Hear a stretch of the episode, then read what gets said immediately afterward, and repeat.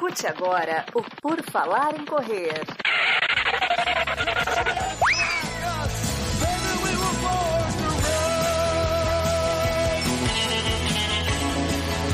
Are you ready to run?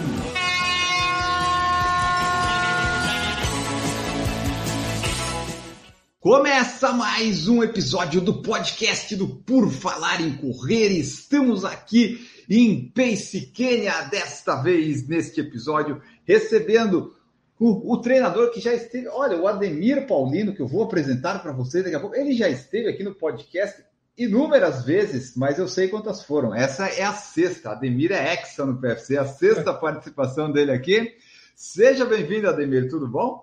Tudo jóia, Enio. Sempre um prazer aí falar com você e para toda essa galera aí do Por Falar em Correr, mais uma vez, sempre bacana poder conversar aqui com você, passar para essa galera também um pouco do, do, de conhecimento, de histórias do esporte. E a gente tem bastante história dessa vez, então tô, tô bem contente aí de estar aqui mais uma vez. Boa, seja bem-vindo. Então, Ademir, vamos falar bastante, porque o Ademir acabou de voltar do Quênia, né? Faz uma, duas semanas que ele voltou. Tá todo mundo querendo falar com o Ademir, Ademir sair compartilhando suas experiências. Mas aqui nós falávamos com o Ademir já antes de ser, de ser moda falar com o Ademir. Em 2017 a gente conversou com o Ademir a primeira vez, que ele tinha ido a primeira vez no Quênia.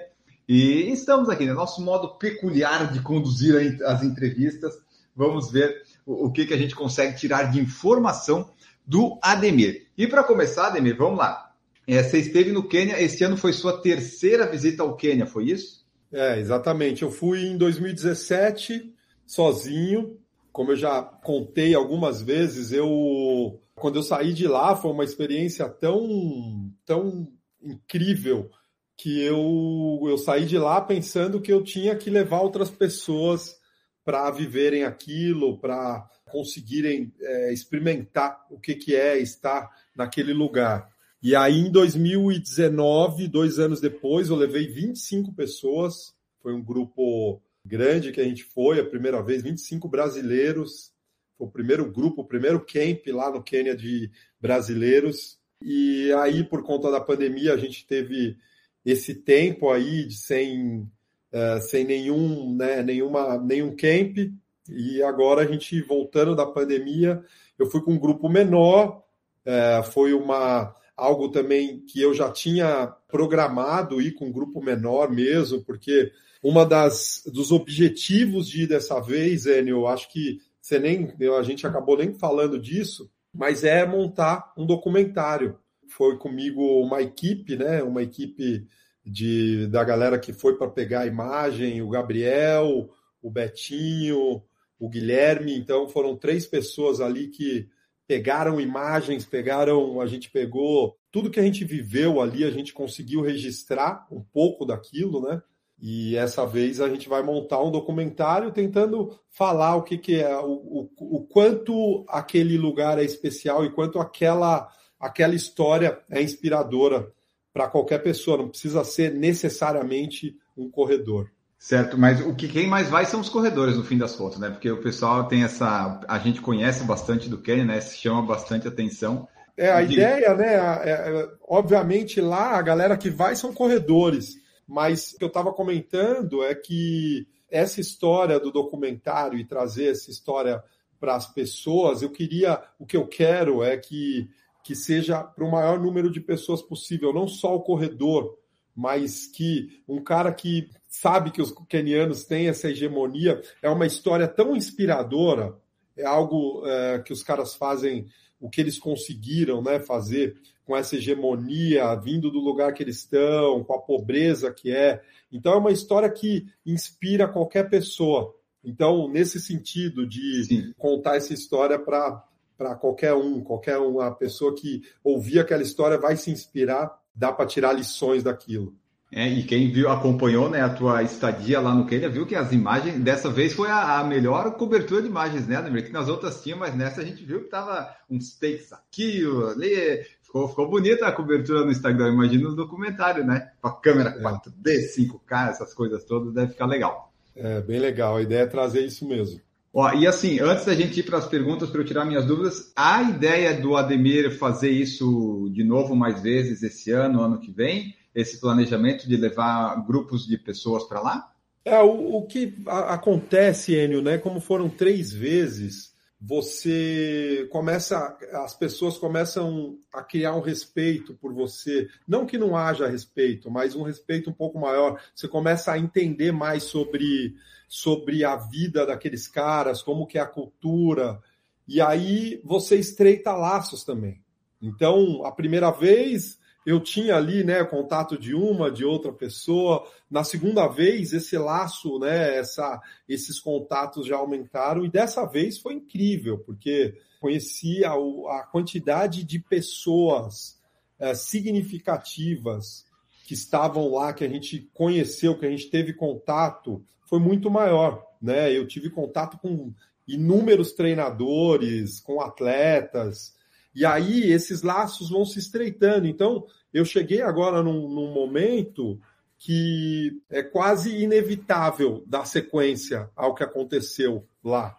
Então, hoje mesmo eu troquei mensagem com a galera do Camp e eles quiseram reforçar a nossa parceria. Eu tenho uma parceria lá com o Ken Experience. Então, tudo que a gente faz lá é, a nossa dinâmica, né, os dias, as atividades, as pessoas que a gente vai encontrar, passa pela minha interação com os outros treinadores que estão lá. Então a gente decide juntos. E, então esse camp a gente montou para brasileiros ali com as características que eu queria que tivesse. E aí os caras agora a gente eles querem manter essa parceria comigo para que a gente continue levando, porque realmente dessa vez os brasileiros, a imagem do Brasil é, lá está muito positiva pelas pessoas que estiveram lá. Então, isso eu fico muito contente de ter levado essas pessoas e a gente ter deixado essa impressão positiva do Brasil uh, nesse local. Então vai dar continuidade. Como é que faz? Claro que daí quando for isso e tal, você vai explicar lá mais na frente quando surgir essa oportunidade, mas assim, qual que é a ideia? É sempre levar um grupo menor? Você viu que grupo menor funciona melhor? Como é que faz para a pessoa ir, ou quem quiser ir, vai, tem algum limite? Tipo, eu quero ir, já estou falando com o meu agiota aqui para a gente separar ali né, as condições, né? E qualquer coisa eu fico no Quênia, eu duvido que ele vá lá me pegar. Como é que funciona para, é, tipo, ah, eu quero ir, eu consigo ir ou tem uma, uma seleção, uma prévia, Não. lugares? Não, dessa vez, como eu queria um grupo menor por conta da, do documentário, eu escolhi 10 pessoas, escolhi não, né? Eu convidei, fui convidando a galera ali, imaginava próximo disso 10, 12 pessoas. E como eu já fui com 25 e fui com 10, eu entendi que o número legal para a gente estar lá é próximo de 15 pessoas. Pouco mais de 10, 25 é muita gente. A experiência foi muito legal com esse grupo grande mas eu acho que com um grupo menor, próximo de 15 pessoas, vai ser o ideal para a gente conseguir fazer as coisas, né? Participar dos treinos, ir na casa dos atletas, seguir a sequência e a dinâmica que a gente fez nesse. E aí é, é aberto, né, Enio? Então é que você imagina, 15 pessoas é, né, é rapidinho. Um número, é um número muito reduzido, mas uh, o que eu tenho de ideia para o ano que vem é, talvez a gente levar dois grupos numa data muito próxima. Então, de repente, 15 numa data, 15 numa outra data muito próxima, porque aí eu consigo abrir para mais pessoas. A quantidade de pessoas que me mandaram uh, mensagem perguntando como faz para ir, como participar, é muito grande. Então, é óbvio que quando a gente fala, meu, a inscrição está aberta, né, aí é diferente. Mas a vontade de ir, eu sei que a grande maioria dos corredores que curte correr gostaria de estar lá. Assim que eu defini as datas, a gente já está falando de data para o ano que vem.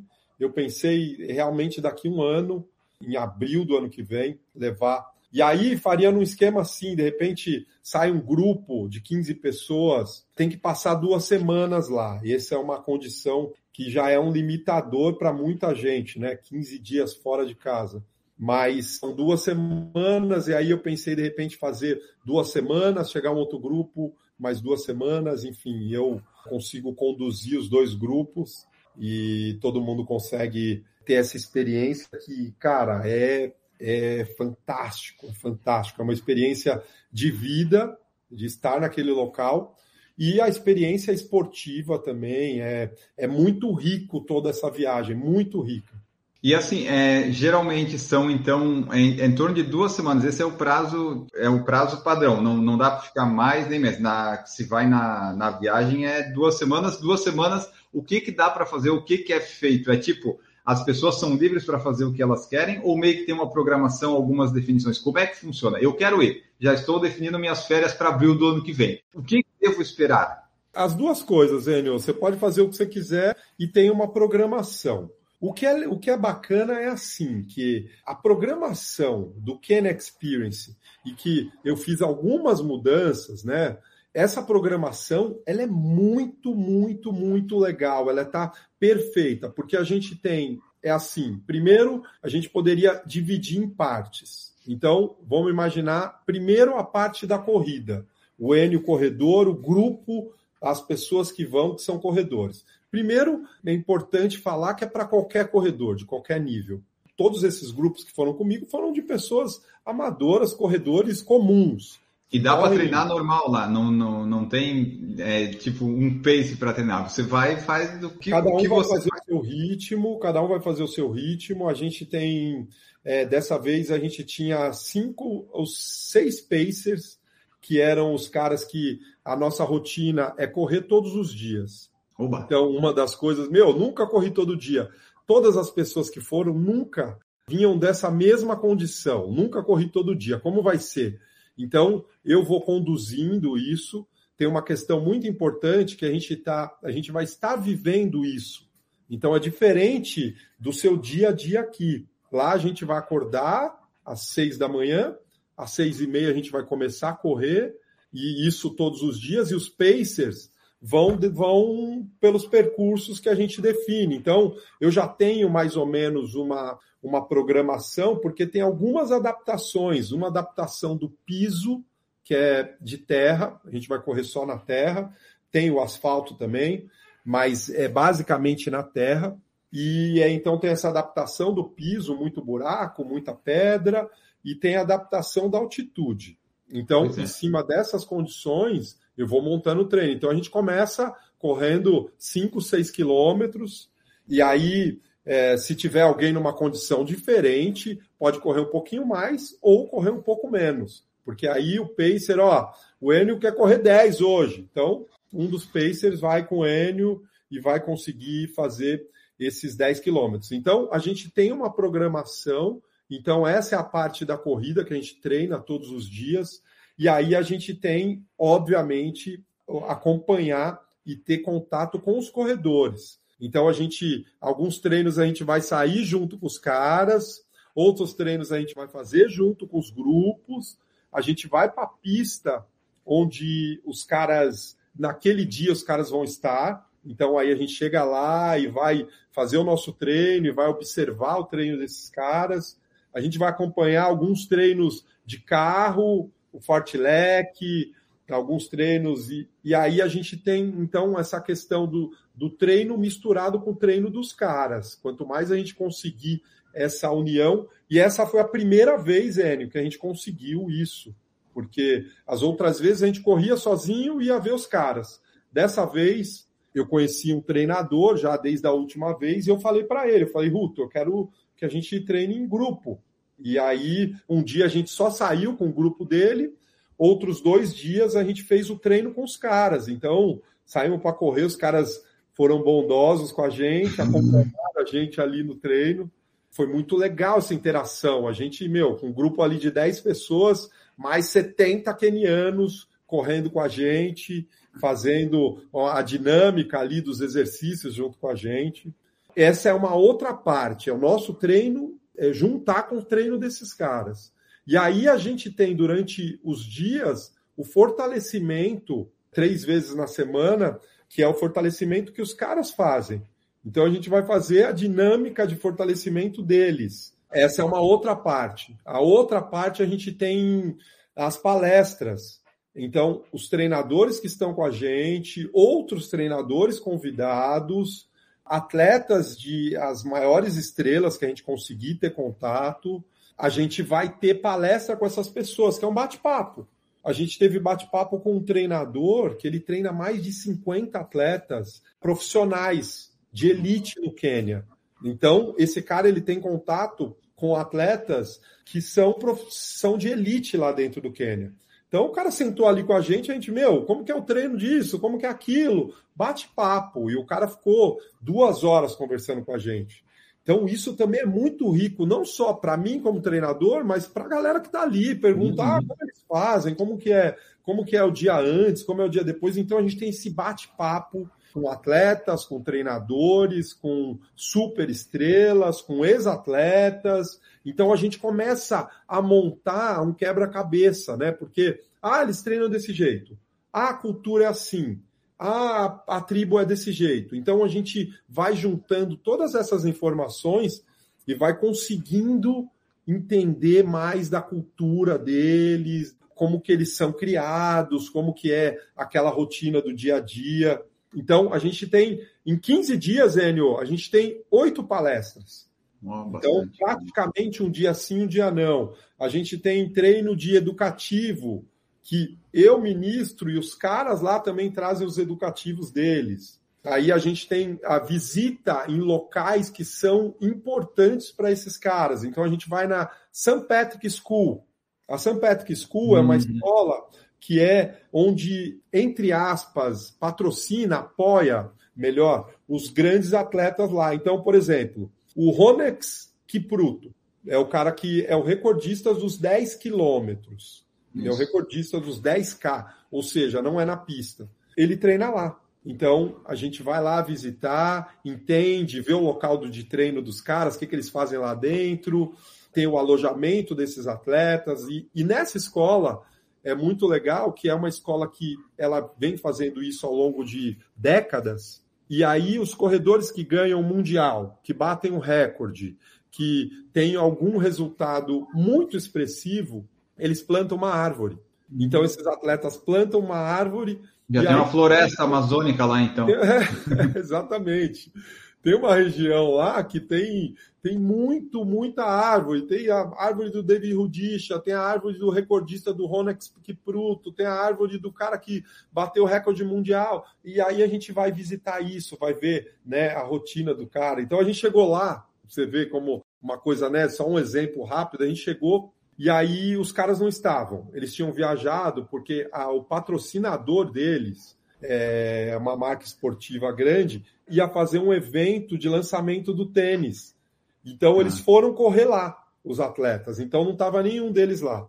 E aí quando a gente chegou, estava o, o, treinador dele e falou: "Ah, não, e a nossa academia é aqui". E a academia, o cara brincou, né, que era academia, era o chão, o chão de terra, assim, é, linear, com uh, umas escadinhas que os caras fizeram ali na, na, na enxada mesmo, três, quatro escadas, e aí, no cantinho ali, tinha um tronco onde eles faziam um alongamento e eles utilizavam alguns colchonetes ali no meio. E esse é a academia dos caras. E ele falou assim, falou brincando, mas é, é, é o real. Então, as escadinhas ali é para fazer educativo, para fazer trabalho de força. Aquele plano ali, eles fazem alguns exercícios ali de alongamento, os exercícios de fortalecimento é no colchonete, então eles estão no chão. Então, é realmente a academia deles era um lugar ali de 10 metros, cara, no máximo, por 4, 5 de, de largura, um espacinho que era o espaço deles. A gente está falando do atleta recordista mundial dos 10 quilômetros. Treina ali naquele espaço. E, uhum. e óbvio, né? Eles saem para correr, eles têm a estrutura ali para sair para correr. Mas então, dentro da nossa rotina do Ken Experience, a gente vai tendo, é, a gente vai indo nesses locais que são importantes, e aí a gente sempre visita a casa, a casa mesmo, de uma atleta de altíssimo nível. Dessa vez a gente foi na casa da Silvia Kibet, que é uma atleta que foi para as Olimpíadas, foi quarta nas Olimpíadas, mas ela é bicampeã mundial dos 5 mil. Ela é uma atleta que é, ganhou várias provas, ganhou muita prova na pista E a gente foi até a casa dela, ela recebeu a gente, a gente entrou lá e ela mostrou as medalhas e contou história e falou de como que é a rotina dela, como que era na escola. Então, a gente, assim, realmente a gente entra na cultura dos caras e entende é, mais e mais dessa comunidade e dos treinos dos caras. Então, uhum. são várias. Assim, você fala, são 15 dias. É porque o primeiro, a primeira semana é muito difícil correr, por conta da altitude, os 2,400. Então, cada dia você sente um pouquinho melhor. Primeiro dia, todo mundo correu 6 quilômetros. Eu, quando deu 3 quilômetros, eu comecei a olhar no relógio, porque eu não via a hora de acabar. Você Aí, também sente altitude, porque depois de muito tempo fora desadapta, é isso? É, é rapidinho, cara, você perde a adaptação. É, então, assim, por assim... exemplo, Ademir, uns 6 quilômetros do Ademir hoje sairia, por exemplo, um 3,30 e lá saia 4 no primeiro dia, é algo assim? A comparação? É, é uma diferença, é uma diferença assim. Não, é, não são exatamente esses ritmos, mas assim, hoje eu corri 8 quilômetros aqui para 3,44 por quilômetro.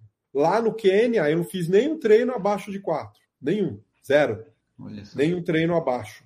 Então, as minhas rodagens de 6, de 8, de 10, de 20 quilômetros, a média melhor foi perto de 4,10, a melhor média. Porque tem uma outra questão lá também que é importante colocar nessa equação toda.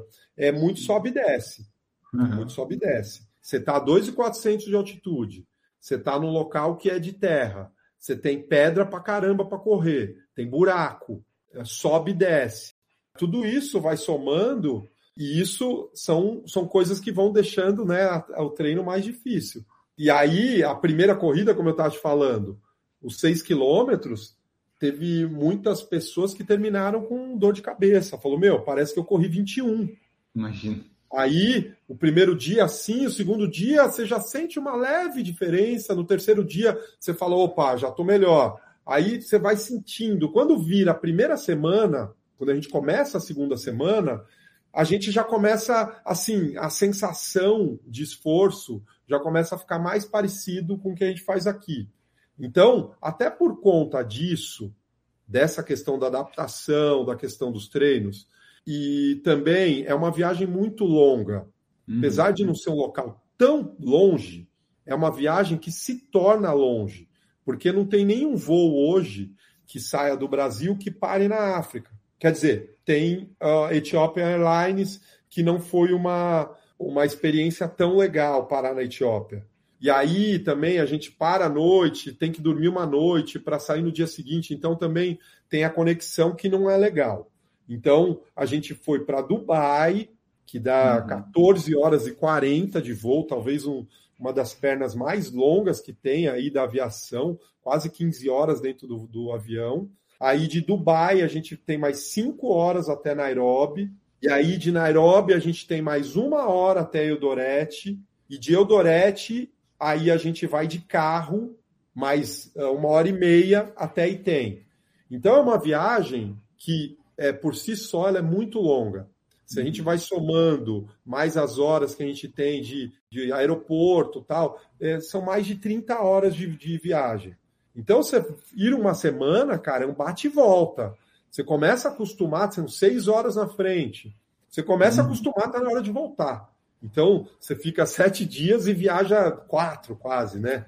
As duas semanas tem essa questão também dessa viagem ser longa. Então, duas semanas é justo, não é muito tempo.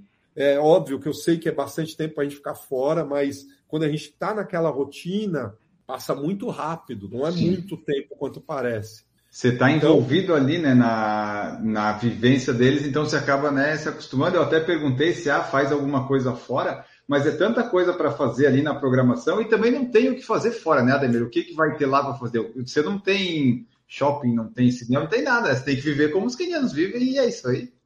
É, é uma vida, é uma vida simples, né? E é por isso que hoje, Enio, uma coisa, uma das diferenças, né? Se a gente fosse falar das outras vezes. ah, é boa, eu ia te perguntar, porque você já foi três vezes, né? Deve ter tido alguma transformação lá. Isso, uma das diferenças é assim: primeiro, uma das ruas que era de terra, uma rua grande, lateral, que todo mundo passa por lá, continua passando, ela está asfaltada. Então, a gente vê uma, já uma, um crescimento assim, né? Ela está asfaltada. Aí, um, uma outra diferença muito grande é que as lojinhas que tinham antes, as, as pequenas lojinhas, aumentaram. Então, hoje você consegue, sei lá, comprar refrigerante que há pouco tempo atrás não tinha. Então tem as lojinhas ali com refrigerante, com uma balinha, com, enfim, com pouca coisa, mas já tem, que é algo que não tinha. Abrindo parênteses, como é um lugar muito pobre, o refrigerante, as coisas, tudo, elas estão numa geladeira, mas não está ligado, então é tudo quente, não tem nada gelado. Se achar cerveja, também é quente. Tem eletricidade, mas é algo, mas é algo como é caro, né? A eletricidade. Sim. E assim, é, é, uma informação que eu nem tenho. Eu estou falando que é caro porque eu sei quanto que os caras ganham, né? Os caras quase não têm dinheiro. Então você tem um custo de eletricidade nesses países é um custo muito alto. Então, para eles, dentro de, uma, de um valor que eles têm mensal, então tem isso. A outra coisa que cresceu muito lá são as casas de alguns países. Então, hoje tem a Casa França. Então, essa Casa França é os caras compraram terreno lá grande e construíram um camp para corredores franceses. Tem essa estrutura para os corredores franceses. Lá, quando a gente estava,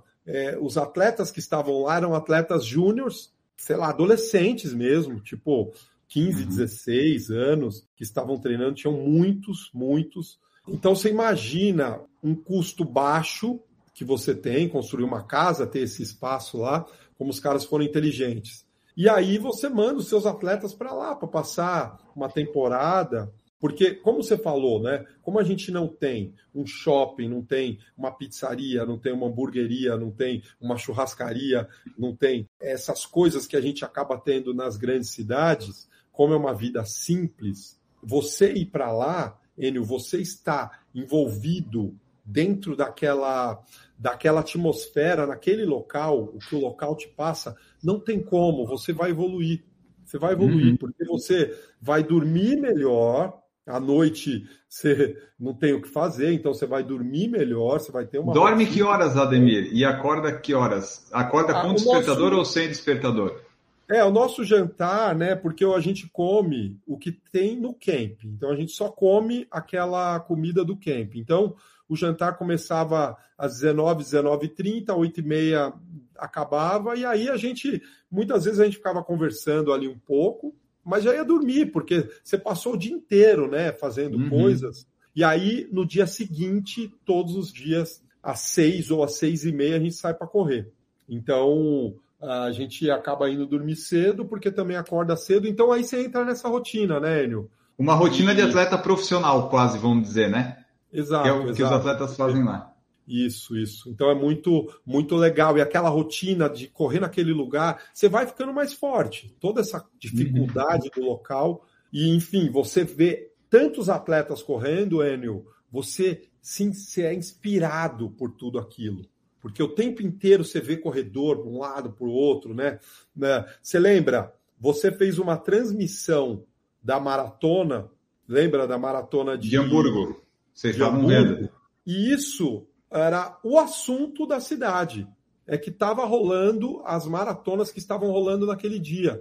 Então, você vive a corrida de uma maneira muito intensa. Então, para nós, o que, que era mais importante naquele domingo? Era a maratona. Então, a gente parou na frente da TV, assistimos a sua transmissão pelo YouTube, a gente procurou Legal. algumas e conseguimos, ainda bem que a gente conseguiu achar a sua. Sinal que tem internet lá, então, é um, é um bom lugar para se estar, tem internet. Tem, tem, tem. Internet, a internet a gente tinha o chip e, e, e no camp tem um sinal de internet que não é tão forte, mas que dá para usar, dá para usar. Mas a gente Legal. acompanhou, a gente acompanhou a maratona, eu inclusive é, acompanhei a maratona 100% assistindo você, o, o Ruivo, né? Isso. comentando, foi bem bacana. Então, é, essa atmosfera toda te inspira, cara. Então, Sim. quando você sai para correr, você sai inspirado, você está sempre. E isso é uma das partes, né? Você voltar um corredor melhor do que você foi. Você, é, essa parte de ver Imagina, Enio, quantas pessoas você conversa, vários corredores e tal. Só te interromper, vai... uma, aquela imagem que você fez, o vídeo que você gravou da pista lá, aqui mostrando como é que era o treino, aquilo lá foi uma das coisas mais legais que eu achei, porque tinha, sei lá, mais do que muitas provas no Brasil de pessoas correndo na pista e vocês ali vivendo. Isso eu achei muito legal, porque todo mundo fazendo seu treino, todo mundo correndo para um lado, para o outro, e tá todo mundo ali. Isso eu achei bem legal. É, aquela pista. E aquele momento, Enio, não foi o momento que tinha mais pessoas na pista. Teve um momento lá, cara, que assim, eram grupos gigantescos, ultrapassando grupos gigantescos, e assim, dá tudo certo. Dá tudo certo. Ninguém reclama, ninguém vem falar, ô, oh, sua aluna ali tá correndo a 5 para 1 na, na, na raia 1, 5 e 30. Ninguém vem falar isso. E a gente estava com um grupo que realmente estava nesse ritmo. E aí a uhum. gente tinha, aos extremos, a gente tinha esse grupo, né, o nosso grupo lá, que não somos atletas profissionais, estávamos lá para ver os caras, e aí tinha o grupo do Kipchoge fazendo os treinos, que é, infelizmente ele não estava no dia, mas o grupo estava lá, o treinador dele estava lá, né? Eu passei, sei lá, uma hora e meia ali conversando com ele, tendo contato, ele falando dos atletas dele, e a pista todo mundo compartilha. Uhum. Todo mundo faz seu treino, cada um faz seu treino. E uma coisa que eu achei muito legal, Enio, que mostra também um pouco dessa cultura deles de. Depois eu fiquei até pensando o quanto eles têm essa parte do coletivo forte e a gente acaba perdendo um pouco, né? E é uma coisa muito legal, tinham seis treinadores. Tinha um treinador italiano, tinha um treinador francês, eu acho, um outro inglês e outros três treinadores kenianos. Os caras tudo junto, Enio, conversando, trocando. Uhum. Ah, não, aquele atleta é isso, aquele é aquilo, tô isso, o treino é esse. Os caras se juntaram ali, não estão, sabe? Uma coisa de compartilhar, de estar tá junto, de se a gente se ajuda, se a gente conversa, se a gente não tem uma, uma separação, uma divisão, todo mundo está ganhando. Uhum. Porque o treinador do Kipchoge, ele tem os atletas dele. O treinador italiano, ele tem um outro grupo dele. O outro treinador que treina as meninas, ele tem um outro grupo. Então, Sim. essa coisa que eles têm do coletivo, que a gente vê os caras correndo, a gente vê em outras áreas também. Então, foram algumas coisas que eu fui observando que os caras, eles vão, é, o quanto eles trabalham esse coletivo. Uhum. Imagina, os treinadores juntos ali conversando. Muito legal. Então, as diferenças, como eu estava te falando, a Casa França, tem a Casa Suíça. E cadê a Casa Brasil, Ademir? Você já comprou lá o terreno para nós ou não? não é, é, cara, porra, o sonho, o sonho existe, hein? O sonho existe. Mas esses camps que começaram a aparecer para levar esses atletas para viver, porque assim, Enio, uma coisa é certa: se você sai daquele lugar, em nenhum lugar do mundo tá? Nenhum lugar do mundo você vai ter um local pequeno e com tantos atletas que vai te deixar num nível tão alto. Então a gente tem dois atletas hoje brasileiros lá. A gente tem o Daniel Nascimento e a Grazi, que é uhum. a namorada dele. Eles estão morando lá. E eles estão num esquema que eles estão. O, o Daniel está treinando num grupo que é o, o grupo do vencedor da maratona de Boston. Então é o mesmo grupo ele está treinando com os melhores atletas.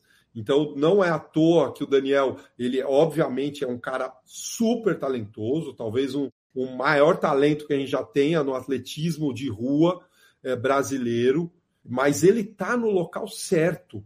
Ele está treinando com os caras certos, ele está no assim no ambiente que assim não eu não me surpreendo o Daniel ser um corredor de 2 e 3, entrar num grupo aí de 2 e 3. Ele já é 2 e 4, ele entrar no grupo de 2 horas e 3. Porque o local que ele está treinando, aquele ambiente, ele está fazendo os mesmos treinos do, dos caras, ele está adaptado àquilo, ele está feliz lá. Toda essa atmosfera vai deixar com que ele seja um atleta ainda melhor. E a Grazi também. A Grazi, no dia que a gente estava lá, o grupo dela gigantesco de meninas, Enio, devia ter umas, sei lá, uhum. umas 20 meninas correndo, e ela estava treinando sozinha, e o treinador dela colocou um, um homem para puxar ela. porque ela ia ter uma prova diferente das meninas, e aí ela estava fazendo as sessões de 400, né? Um pouco mais forte, e aí os caras colocaram um, um pacer para ela, que isso é muito comum. Lá as uhum. melhores meninas sempre têm um pacer. Então, ela também está numa rotina, ela também está inserida naquele ambiente que ela vai evoluir muito. Vai evoluir muito. Os dois são dois atletas que foi muito legal eu poder ter contato com eles. E esses caras também trouxeram algumas informações de algumas dúvidas que a gente tinha lá. Então, Daniel, os caras fazem isso mesmo? É desse jeito? Ele é, é desse jeito, os caras fazem desse jeito, eles pensam assim, o treino é desse jeito. Então, ter contato com eles lá foi muito legal, porque é uma galera que está morando lá, que está inserido naquela cultura e que conhece muito bem o que está rolando por lá. Certo. Odemir, temos perguntas aqui, então vamos fazer as perguntas do, do pessoal. A primeira que eu tenho é do Enio. Sobre a altitude, tem o período de adaptação e tal. Os amadores lá, que vão no grupo nesses 15 dias, treinar na altitude, tem algum ganho que dá para trazer quando volta? Ou a altitude é mais um negócio de adaptação, porque em duas semanas você não consegue trazer nada quando você desce aqui para o Brasil de volta? Ah, sem dúvida tem o ganho, sem dúvida. A galera que voltou, que conseguiu, que está dando continuidade nos treinos, todo mundo sentiu. Eu vou te falar, eu sou corredor amador, a gente é a mesma coisa. Quando eu voltei do Quênia, eu cheguei no, na, no domingo à noite, 5 horas, depois de 30 horas viajando. Aí dormi, como tinha a questão do, do fuso, acordei no outro dia, quatro e meia da manhã, saí para correr cinco e pouco. Foi o meus 10 quilômetros mais forte do ano. Eu tinha vindo da viagem toda, tinha estava cansado. Primeiro dia no Brasil, eu estava com a sensação de esforço que eu estava rodando muito mais fraco e foi os meus melhores 10 quilômetros do ano. Essa questão da altitude, quando a gente volta, a gente realmente é, é como se fosse é um doping natural. Perde então, em quanto tempo esse doping? Mais ou menos umas duas, três semanas? Cara, o que a literatura fala é assim: quanto mais próximo, melhor. Então você vai perdendo aos poucos, hum. né? Essa adaptação. Sei lá, o que a gente pode falar que pelo menos sete dias você tem os ganhos. E assim, como você treinou lá numa intensidade, num nível de desconforto muito maior, quando você volta para cá, essa sensação ela potencializa. Você tá com esse ganho ainda do, da altitude e você tá né, com essa facilidade de estar tá treinando num lugar bem mais fácil. Temos uma pergunta aqui, ó. Marcos Bossi mandou e eu vou completar com uma da Alexandra, que o Marcos perguntou da alimentação dos atletas. Porque os kenianos são interessantes que assim, eles correm em jejum, você vai me falar se são todos os treinos ou não, e depois que acaba o treino, eles se entopem de carboidrato. Então, o pessoal que defende o jejum e que defende os carboidratos, eles ficam doidos, porque os kenianos fazem as duas coisas numa, numa tacada só, né? Eles fazem o jejum e depois se enchem de carboidrato. E a Alexandra perguntou se já conseguiu fazer o gale no Brasil. É, o gale, o gale não é tão difícil, né? É um milho branco, é, é uma, uma farinha. É a alimentação base deles essa, né? É, tem, na, tem todas as refeições. Tem todas as refeições. Então, alimentação que eu posso falar assim: a gente não abre pacote, a gente não abre lata, a gente não abre é, garrafa. Só por isso você já tem um ganho. A gente está falando do alimento mais natural possível. A ervilha que está no prato, ela foi colhida um dia, dois antes. É uma comida natural. Apesar da gente não ter uma variação muito grande, é uma comida natural. Basicamente carboidrato. Basicamente uhum. carboidrato. Então a gente tem o arroz, tem a ervilha, a gente tem bastante ovo, tem o gale, tem o chapate, que é uma massa frita. Aí a gente tinha sempre uma sopa, uma sopa de legumes, a gente tinha os pães, né, geleia, um macarrão de bebida é água, o café, um chá. Basicamente, a nossa proteína vinha do ovo e das verduras mais escuras. À noite, sempre à noite, no nosso camp, tinha ah, uma carne, alguma carne e tinha o frango. Era frango, era carne. Mas não é comum ter carne lá, não, né? Não. Os corredores, eles todos têm a mesma resposta. Desde a primeira vez, eles têm a mesma resposta. A carne deixa lento. Ah, então, é? é? Então tá é, aí meu problema. Descobrir. É, faz Mas... um pouco de sentido quando a gente pensa que a proteína é, demora mais para digerir, né, cara? Então, quando a gente fala de carboidrato, um cara que treina 150 quilômetros por semana, 200 quilômetros por semana, a gente fala de carboidrato, o cara tem uma digestão mais rápida e, e uma energia rápida ali para ele usar durante os treinos. Então, a gente dorme comendo carboidrato à noite, né? Come carboidrato, de novo, carboidrato simples. E aí, no dia seguinte, a gente sai para correr em jejum. Sempre então, em jejum. Sempre em jejum. O que a gente percebe é que a grande maioria faz isso. Alguns corredores uh, e algumas conversas, principalmente no, no treino de intensidade, eles comem alguma coisinha de manhã. Mas também uhum. tem uma galera que todos os treinos faz em jejum. O pessoal é... que você levou vai em jejum também para viver a experiência? Pode ter pessoa que não está acostumada e tal, né? Ou come alguma coisa, tem essa opção. Ou não, não, você não vai comer, você vai em jejum, porque aqui você não, tem que ver. A gente, a gente sugere é viver a experiência sentir no corpo.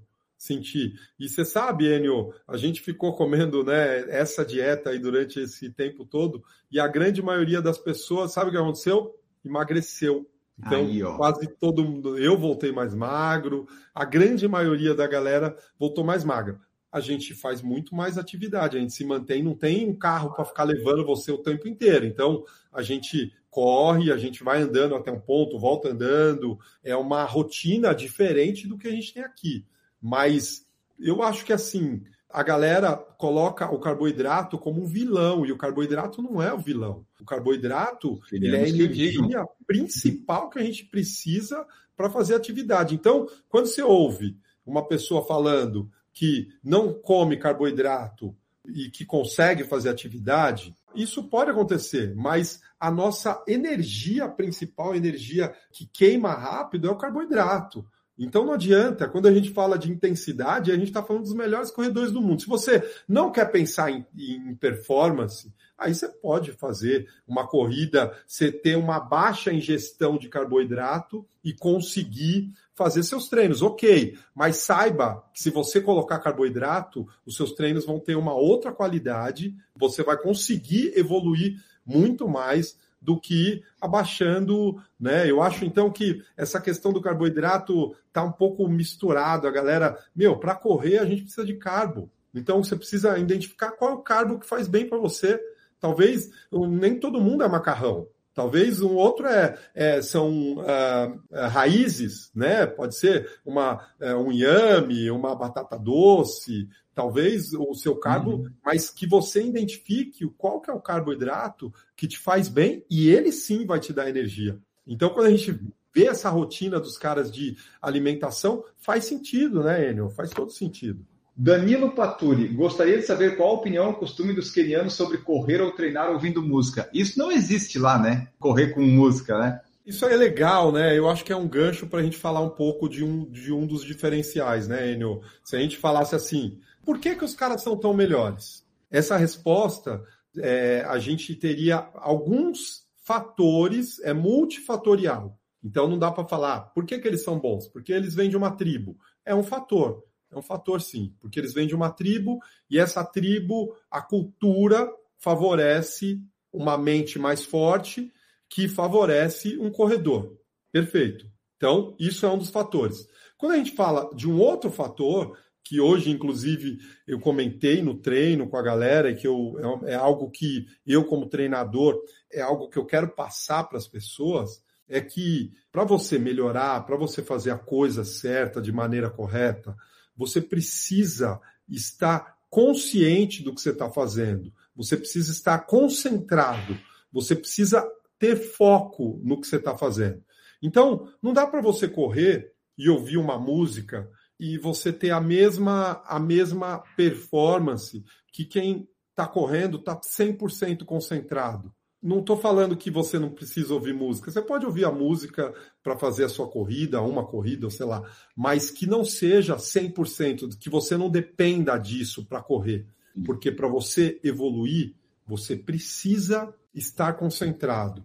Você precisa estar presente. Se você não está presente naquele momento, você está dividido. Então não tem como você Sabe conseguir que... uma performance. que isso eu noto que às vezes eu corro com música, algum treino e tal, só que às vezes eu vejo que eu tô tão, às vezes concentrado correndo que eu não, eu não sei a música que eu tô ouvindo, sabe? Tá só o barulho ali. A então, música tá até... tá quase atrapalhando. É, exato. Tipo, tem um som tocando ali, mas às vezes eu esqueço que, ah, é que, ah, que tem um ritmo, que tem alguém cantando, só fica um som ali porque naquele momento, em algum momento específico, eu fiquei concentrado. É isso, né? A música, ela, assim, ela te, você não ouve o barulho do seu pé no chão. Então, é talvez aquele você está batendo o pé forte, você está batendo o pé de algum jeito, e quando você está ouvindo, você já, opa, né? Estou ouvindo aqui. Você não ouve sua respiração, você não sabe nem como tá, é até difícil identificar a sua sensação. Então, é, o que eu vejo lá é os caras, quando eles saem para correr, eles estão correndo.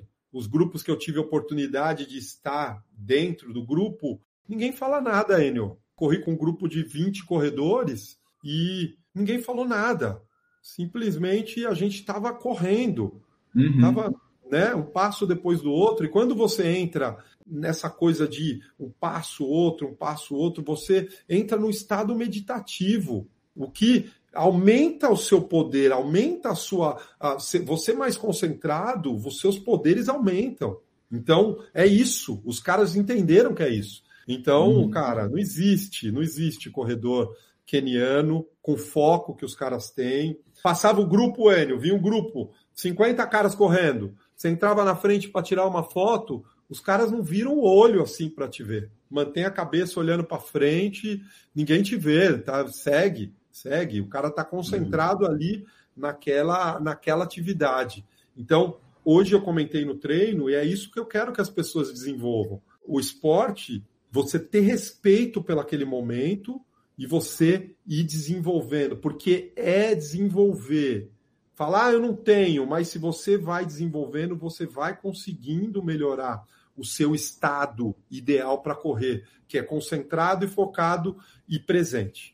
A Jaqueline Frutuoso colocou aqui, ó, qual a média de gasto pessoal para esse período de 15 dias por lá? Quanto que eu tenho que pedir para o meu agiota, Ademir? Mais ou menos.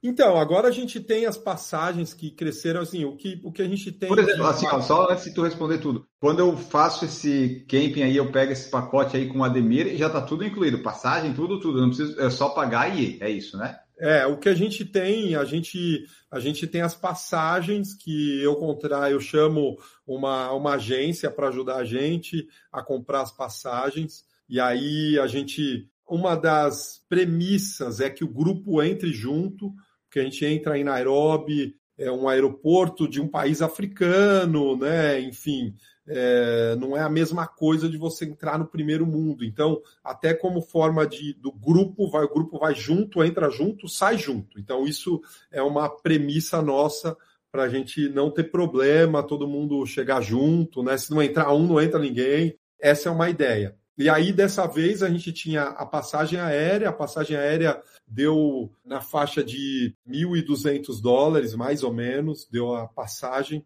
E a gente tem um custo lá do camp de aproximadamente mil libras, que aí está tudo incluído. Se você não levar nada, nenhum centavo, você vai passar 100%, você não vai ter problema nenhum, porque, enfim, tem poucas coisas para comprar, o que a gente come é lá no camp, é esse o custo de um camp, mais ou menos, para ir para lá. Quando a gente pensa em 15 dias, né, com toda a alimentação, com toda, com tudo, é uma viagem que não é cara. Dependendo do lugar que você vai, você gasta mais e fica menos tempo. Então, tá tudo incluído. Toda a alimentação, todo o camp, toda a estrutura, todos os deslocamentos que a gente vai ter lá e a estrutura do local que a gente está. É mais ou menos isso.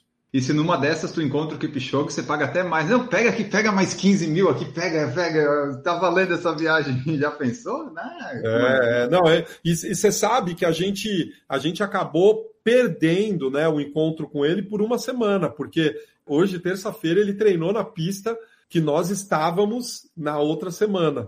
Então, passou perto. Ah, mas assim, cara, a gente encontrou tanta gente, tanta gente. Óbvio que a gente, todo mundo quer encontrá-lo, né?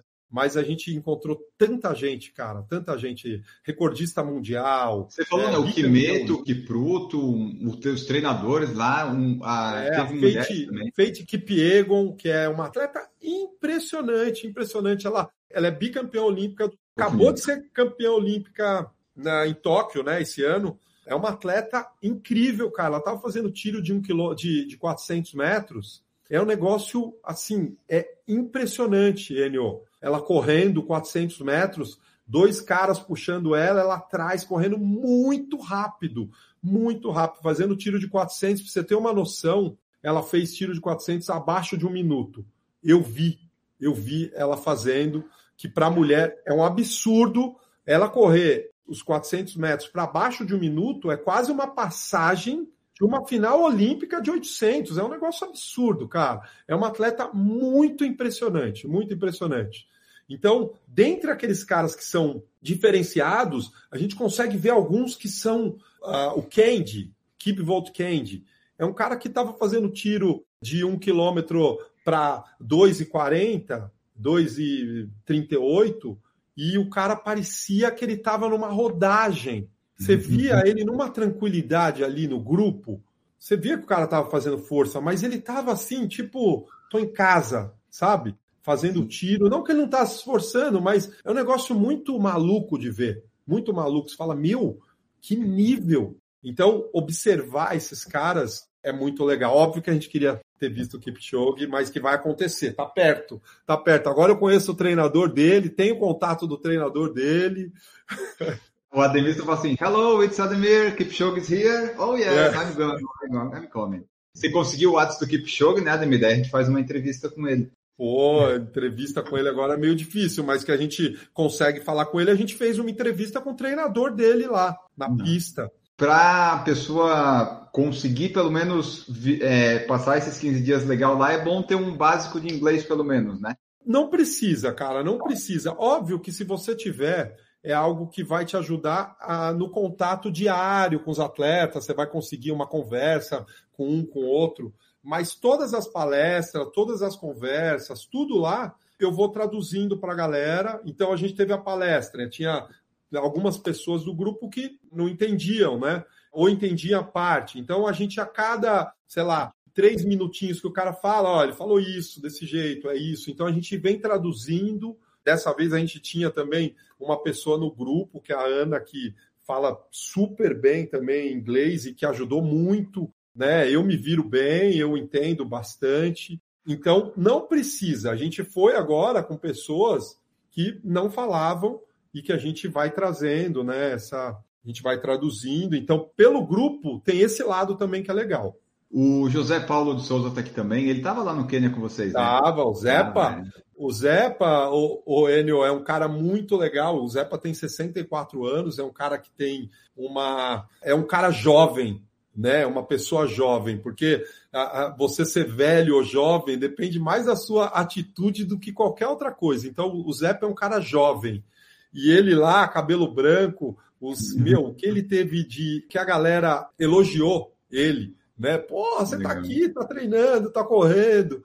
Enfim, foi um cara que eu fiz questão, foi um cara que eu convidei, eu fiz questão que estivesse junto. Ele também ajudou muito na questão das doações, então foi uma, uma figura aí para o grupo muito, ah, muito importante e é um cara que eu admiro bastante. Jefferson Geller tinha perguntado se eles dormem muito, mas a gente já meio que falou, né? Iam dormir umas nove, acordava ali um pouco antes das seis para ir correr. Né? Não é. dorme muito, é o suficiente, né? Uma das, das frases que eles têm é assim: treine duro, coma duro, coma bastante e durma bastante também. Então, training hard, eat hard, sleep hard. Então, é os três, né? Então, é para dormir bem. Muitos atletas, como fazem dois períodos, os caras correm de manhã, vão para casa, comem, dormem, aí segue o dia, almoça tal. Final de tarde, saem para correr de novo. E aí volta, come, dorme e aí segue, né? Então, é isso. Faça tudo com qualidade. Então, isso é uma das, das coisas que os caras falavam direto lá. Então, eles falam mais ou menos assim, né? Train hard, eat hard, sleep hard. Tiago Mota colocou aqui, ó. Diz aí, Ademir, uma frase motivacional. Quebrei na maratona de São Paulo e fiquei super chateado. Que frase motivacional você diria, Ademir? Não, eu, acho, eu acho que assim, cara, é, é, a gente tem muito, nós, né, e eu me incluo nessa, a gente, a gente tem muito essa coisa do é, de não entender muito bem o processo. Então, quando a gente fala de maratona, que é uma prova longa, você precisa fazer várias vezes a distância para você conseguir fazer aquilo com qualidade. Então, se você quer simplesmente terminar uma maratona, você treinou, você terminou a maratona, mas você quer correr bem a maratona, você quer melhorar seu tempo, você quer evoluir, você quer evoluir dentro daquela distância, não é uma maratona nem duas maratonas que vão te dar essa capacidade. E uma outra coisa, nós somos seres humanos, então quebrar numa maratona é o que nos caracteriza como seres humanos. Então, todo mundo quebrou. O Kipchoge quebrou. Então, isso é o mais natural. Então, pô, a gente fica triste porque a gente quer naquele dia uh, fazer o nosso melhor. Mas, cara, é, faz parte do processo. Se você uhum. não aprender a se motivar com as suas derrotas, você vai ser limitado. As suas derrotas é o quanto você levanta, o quanto você se motiva com as suas derrotas, é o que vai te caracterizar como um atleta bom, mediano, ou um atleta qualquer dentro dos seus objetivos. Porque na, na nossa vida de corredor é muito mais comum ter fracassos do que vitórias, vamos dizer assim, né, Ademir? Porque seu recorde pessoal você bate uma, duas vezes na vida, mas quebrar em prova você pode quebrar todo fim de semana, então né, não dá para deixar se abater muito, porque senão você vai ficar batido quase todo dia. Exatamente. É. Ó, o Tita perguntou se o Danielzinho estava no camp do Kipchoge. É, sim, né, Ademir? E se você sabe sim. se é por tempo que é determinado o camp que a elite fica, tipo, tempo de treino e tal, ou se meio que escolhe. Como é que fica, é, tipo, ah, o Danielzinho chegou lá, ah, vou ficar em qualquer lugar ou é meio, meio pré-determinado assim? É assim, né? Depende muito do seu nível. Então, é uma seleção natural, cara. Você tem um nível bom, você vai conseguir treinar com esses atletas e os próprios os próprios grupos ali você vai ser convidado. Então a gente é, a gente conheceu, a gente encontrou o Daniel, a Grazi e o Samuel Santana. A gente encontrou também o Samuca saindo de lá para ir para a maratona. O Samuca passou acho que três semanas. O Samuel Santana é um moleque de 16 anos que tem o camp dele, vive com os kenianos lá, mas ele, tá, ele tem o grupo dele. O Daniel, ele tá no grupo e ele falou um negócio assim: ele falou, meu, quando eu cheguei aqui, eu não consegui fazer dois quilômetros com os caras. Então ele foi convidado pelo grupo, que os caras sabiam que ele tinha corrido duas e nove, tinha corrido duas e seis depois. E aí ele foi convidado para treinar com os caras. E hoje ele está puxando esse grupo. Hoje ele puxa atletas de altíssimo nível e ele está puxando. Então é quase que uma seleção natural. Se uhum. eu quiser chegar lá, eu não vou conseguir treinar com o grupo do Daniel. Então o que, que eu vou fazer lá? Não tem nem, não tem nem sentido. Né? Então eu vou treinar com os grupos locais, que aí eu vou tentar treinar com aqueles caras. Então isso é muito natural e depende do seu nível. O Wellington Alves falou que, Enio, acho interessante enfatizar que os carboidratos deles são oriundos de comida de verdade, não de brigadeiro, pizza, açúcar. Exatamente. É isso aí, é só coisas tudo natural. Tanto é que o Ademir falou, né? Não abre nada, vem tudo, não abre, não desembala, não, não abre garrafa. E o MM colocou assim, ó, a camping desse na Etiópia também. Acho que tem, né, Ademir? Você pensa em algum dia fazer alguma coisa de Etiópia também ou o foco é o Quênia mesmo? É que assim, essa cidade igual e tem, não existe em nenhum lugar do planeta. Na Etiópia existem alguns lugares, né? Inclusive o Balu foi para lá. Eu conheci o, o Paulo, que traz os atletas etíopes, eritreus para o Brasil. É um manager, né? Um empresário que traz essa galera que tem um projeto muito legal lá que chama Nova Flor, que é a tradução de Addis Abeba, é Nova Flor, e ele tem um projeto lá. E em, na Etiópia, o que tem são locais que os caras se encontram e vão treinar, e tem aquelas, aquelas regiões mais igual e tem, que é aquela cidade onde estão todos os corredores, que tem aquela tribo, que tá aquela. Esse ambiente não existe em nenhum lugar uhum. do planeta. Então, para mim, sei lá, eu poderia até conhecer, eu tenho curiosidade de conhecer a Etiópia, lógico, mas o que tem ali em Item e o, o, aquela cidade, como o que ela representa, como ela é, é só ali. Então, é algo que eu não penso em fazer um camp tipo na Etiópia, porque eu acho que o camp, como está lá no Quênia, ele é perfeito. A gente vai ter uma história dentro do esporte, a gente vai ter um conhecimento dos nossos ídolos, a gente vai trazer uma história de vida. Então, a gente consegue ter tudo ali dentro de um camp vindo ali no Quênia. Então é isso. Só item tem, né? Dá para fazer um. Só tem em item. Dá para fazer até um, uma, um, uma rima aí para vender para eles. Mas eu acredito, né, Ademir, que Etiópia e Quênia, a simplicidade e os métodos de treinamento devem ser meio similares, né? Na Etiópia talvez não tenha o negócio dos quenianos lá, mas acho que é tudo sim. É tipo altitude, sobe e desce, simplicidades, né? A fórmula é mais ou menos, acho que é a mesma, né? Parecida. né? É isso aí. As duas estão a 2.400 de altitude, o que é legal, né, cara? 2.400 de altitude, tanto a Item como a Addis Abeba, também está na mesma na mesma altitude. Então, uma altitude que é, ajuda muito os corredores, não é muito alto, porque é muito alto você perde qualidade de treino, e não é baixo a ponto de não ter o ganho da altitude. Então, é uma altitude aí considerada ótima. Ó, e por fim, aqui a última pergunta que eu tenho no YouTube é do Rainier Souza, que ele fala se os quenianos usam na alimentação gorduras de animais ou esses óleos vegetais. Não, os óleos vegetais daqui com certeza não, né? Mas eles usam essas gorduras de animais, alguma coisa desse tipo? É, você sabe que algumas pessoas é, tiveram algumas, alguns problemas estomacais ali, nada, nada demais, mas é, e a gente depois a gente começou a pensar que podia ser por conta dessa gordura, que é eles cozinham muito com a gordura do animal. É algo que é um pouco forte, né? A gente não está tão acostumado, enfim. Mas é, a gente, né, na segunda semana ali, que um teve, o outro teve, não sei o que, uma dor de barriga e tal, aí a gente começou a pensar que é isso também, né? Uma dieta. Eles não cozinham com óleo que a gente está acostumado, que é, né, uma, que é quase um crime mas eles costumam. É, é, essa simplicidade, né, Enio? É a simplicidade uhum. da, daquela coisa de um lugar que tem poucos recursos e que, ao mesmo tempo, quando a gente pensa em questão da alimentação, você comer daquele jeito acaba sendo um diferencial para você. Você sabe, Enio, eu, eu cheguei aqui, meu, com vontade de comer várias coisas, não sei o quê. E aí, pô, queria comer uma pizza. Aí primeira, segunda noite que eu tinha voltado, pedi a pizza, não sei o que, a pizza que geralmente eu como, e comi três pedaços ali, que é o normal, três ou quatro, sei lá.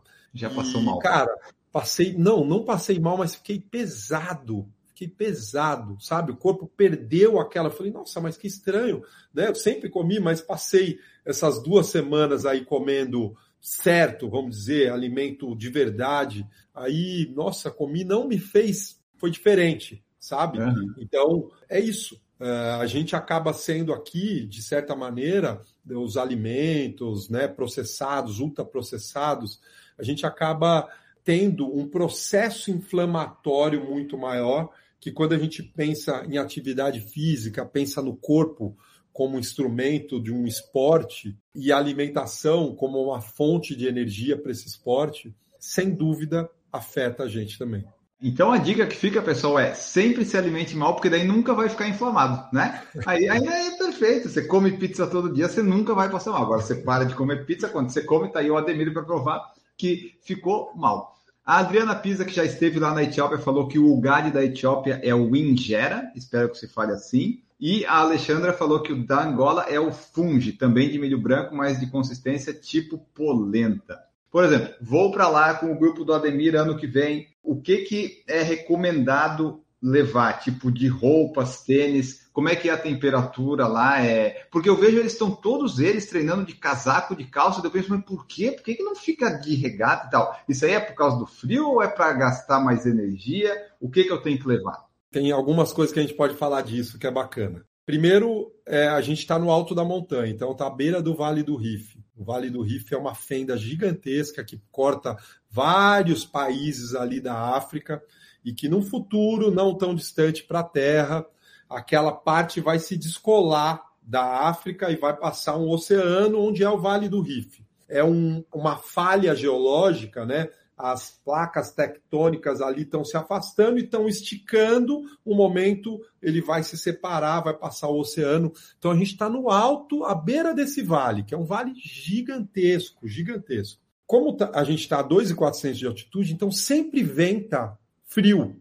E aí, quando a gente sai para correr cedo, tá sempre uma temperatura próximo de 13, 14, 15 graus. É, a gente sai para correr ali nesse horário, tá essa temperatura, o ventinho, então os caras estão sempre de corta-vento. Então, corta-vento é algo que tem que ter na bolsa, né? Um dos, dos materiais que a gente precisa levar. Então, a gente está a 2,400 de altitude. Os caras correm de corta-vento os treinos mais leves. Então, quando você vê os caras de corta-vento, é que são as rodagens. A rodagem da segunda, da quarta, da sexta, às vezes do sábado, porque às vezes o sábado é forte também. Então, eles vão de corta-vento. Nos treinos mais intensos, de mais intensidade, tanto o fartlek quanto o treino na pista, aí os caras vão de camiseta. Tira o corta-vento e estão de camiseta, de shorts, enfim. Então, para você saber a intensidade do treino, você Legal. vê pela roupa. Eu estava correndo, eu, isso eu descobri agora, porque eu estava correndo com o meu, o meu pacer lá, o Emanuel, e aí ele falou: oh, eles estão fazendo o Fortilec. Daí eu falei: porra, mas como você sabe se eles estão devagar? Né? Ele falou: não, porque eles estão de camiseta. E aí eu falei, ah, é de camiseta. Ele falou: é, se você quiser saber o treino do atleta, depende da roupa. E aí tem uma outra questão importante. Quando você acaba, por exemplo, tá 13 graus, né? Aí a temperatura sobe, sei lá, 23 graus ali quando a gente termina. Sobe rápido, né? 22, 23 graus.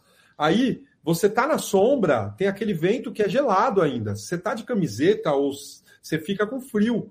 E aí você vai pro sol, o sol é quente, sabe? Então você tá de roupa, é uma ali você tem que estar tá sempre de blusa, porque você vai pegar o sol ali, vai esquentar, mas logo você entrou numa sombra, esfria. Então a galera tá sempre de blusa e os caras têm uma questão também, Enio, que é o seguinte, de não ficar doente. Os caras sabem que perder uma semana, dois, três dias de treino, sabe que isso vai causar um impacto. Então os caras estão sempre se cuidando ali, acabou o treino, corta-vento fechadinho, vão embora para casa, vão se fechar. Então, também mostra o respeito que eles têm com o próprio corpo. Eu vou para lá, as roupas a gente consegue lavar lá depois que sua, tem que levar roupa, tipo, levar 15 cuecas, porque eu sei que eu não vou lavar nenhuma. Como é que é? É, a gente é o comum é a gente lavar, né? Então a gente lava, leva roupa. A gente não precisa de muita coisa, tem um, uma lista básica que eu mando para a galera, né? dois, três corta-ventos, cinco, seis meias, pares de meias, dois pares de tênis. É que assim, lá como é uma terra vermelha, você tem que deixar um tênis para correr, porque o tênis de corrida ele é, meu, assim, nunca mais vai ser o mesmo. Uhum. É, eu, eu fui com o Corre 2, eu quis trazer o Corre 2, cara, nunca mais vai ser branco. E aí, para a gente andar dentro do camp, lá na, nos locais ali, né, parte comum, no restaurante e tal, não dá para você chegar com esse tênis e entrar lá, porque o tênis acaba com tudo, né? Você tá com o tênis sempre sujo. E uhum. aí a gente tem, todo mundo lava roupa, a gente leva, acaba uh, lavando ali camiseta, enfim, as roupas para conseguir passar essas duas semanas. Tem gente que leva um monte de coisa, né? E uma das coisas é que a gente sugere muitas das coisas que a gente leva, a gente doar lá para os caras. Claro, né? Daí já deixa lá, ainda esvazia a mala, o pessoal vai fazer bom uso. A comida, eu posso levar comida, trazer do Brasil alguma coisa, entrar lá? Tem como? Tipo, levar meu chocolate branco, que eu gosto tanto. É, isso, isso, assim, você pensar no chocolate é o que a gente fez, né? A gente, no aeroporto de Dubai, todo mundo fez ali a sua o seu estoque de guloseimas, vamos dizer assim, para levar. Mas assim, comida, comida é difícil, porque se você é parado no, no aeroporto, você nem pode levar né, grãos, essas coisas, por parte sanitária. Mas o que eu sugiro levar, assim, umas castanhas, né, para comer no meio do dia, alguma uhum. coisa nesse sentido, a gente leva assim, porque lá a gente tem a limitação da comida que é servida no camp. Então é aquilo. Então, sei lá, de repente levar uma barrinha de proteína pode funcionar, um gelzinho, alguma coisa de, de suplemento, mas é, a minha sugestão é que a gente viva o quanto mais a gente puder daquela experiência. Até para ver como o seu corpo fica, né? Como que seu corpo fica em duas semanas sem tomar nenhum suplemento, comendo daquele jeito, dormindo, tomando aquela água, enfim, naquela experiência. Sim. Não, é legal, tem que ver a experiência completa. E mesmo que você leve alguma coisa, né, Ademir? Provavelmente você vai consumir nos primeiros dias, você vai ter pelo menos ali uma semana de limpeza, assim, né? Daí de um detox de, de todas essas é, ou, ou, você vai consumindo aos poucos, né, Enio? Eu levei ali, eu adoro chocolate. Tipo um viciado. Também. É, eu levei o chocolate ali, cara, e eu tinha, sei lá, tem 12 pedaços, então eu tenho 15 dias, é um pedacinho por dia. é, Vai ali, diminui a dose, mas acaba sendo também, pode ser uma estratégia. Maravilha, perfeito, pessoal. Essa foi nossa conversa aqui com o Ademir Paulino sobre o Quênia, os quenianos, alguns costumes e coisas que eles fazem lá. Esperamos que vocês tenham gostado.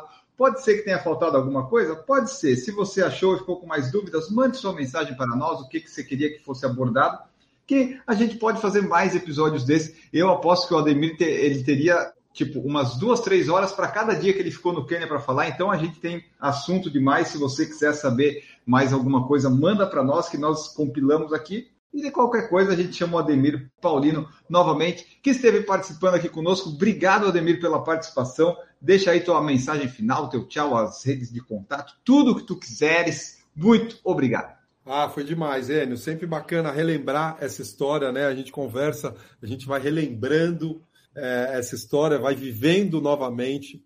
Então, bem legal, adoro falar disso. Eu acho que a gente pode deixar assim uma uma mensagem final para a galera de não esquecer o que realmente é importante, que é o simples, a gente simplificar as coisas. GPS, tênis de placa, são tecnologias, são coisas que vieram para ajudar a gente, mas o que é mais importante é a sua rotina, é o seu dia a dia, é você treinar.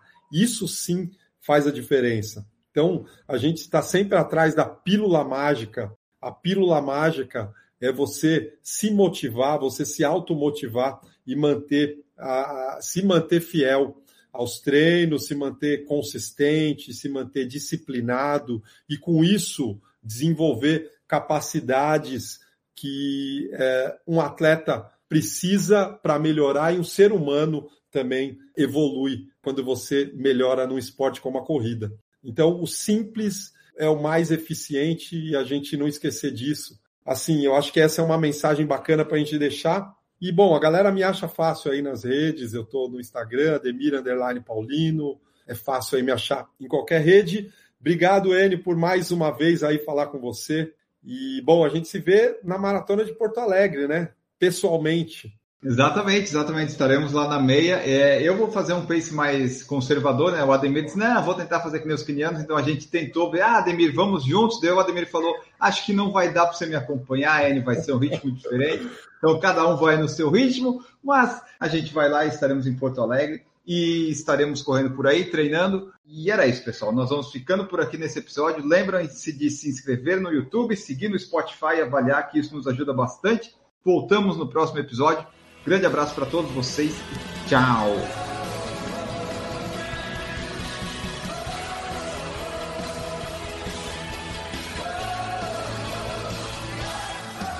Produção por Falar em Correr, podcast multimídia.